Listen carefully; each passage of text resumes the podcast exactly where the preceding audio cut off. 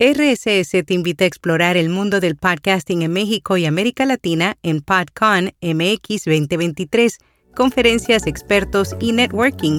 Únete en podcon.mx. Notipod hoy, un resumen diario de las tendencias del podcasting. Se reduce el número de nuevos podcasts. Apple Podcasts ofrece consejos para creadores de podcasts para niños y YouTube Music lanza funciones de podcast mejoradas en el Reino Unido. Yo soy Araceli Rivera. Bienvenido a Notipod hoy.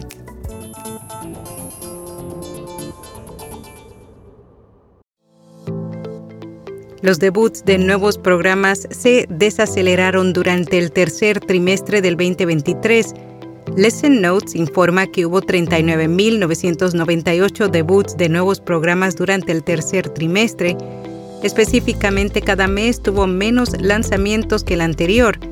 Según el ritmo actual de estrenos de nuevos programas, parece probable que la industria de los podcasts vea este año la menor cantidad de programas lanzados desde 2018. Sin embargo, a pesar de que hay menos podcasts nuevos, los que se han creado se mantienen al día con la creación de contenido. Apple Podcast ofrece consejos para creadores de podcasts para niños. Con la popularidad de los podcasts infantiles en todo el mundo, la compañía publicó un artículo con recomendaciones para creadores que quieran incursionar en la creación de contenido infantil. El objetivo de la publicación es tanto ayudar a crear contenido de calidad para padres e hijos como ayudar a los creadores a encontrar su audiencia ideal. La Asociación de Entidades Periodísticas Argentinas realizó una serie de encuestas e investigaciones para explorar quiénes pagan por contenidos periodísticos online.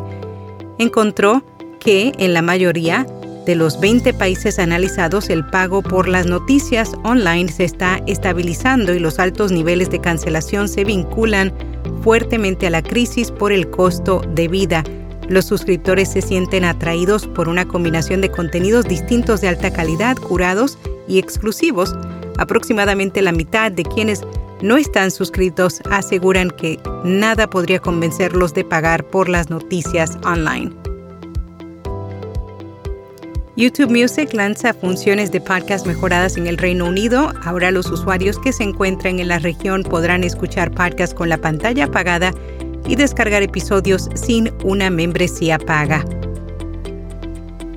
Estudio muestra que los anuncios de podcast y radio, AM y FM, mejoraron las percepciones de marca, según una investigación realizada por Audio Active Group de Cumulus Media y Westwood One.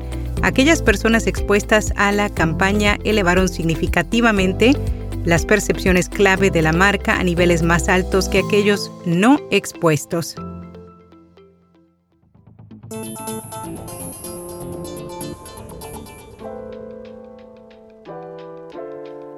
En podcast recomendado, los podcasts que nos formaron.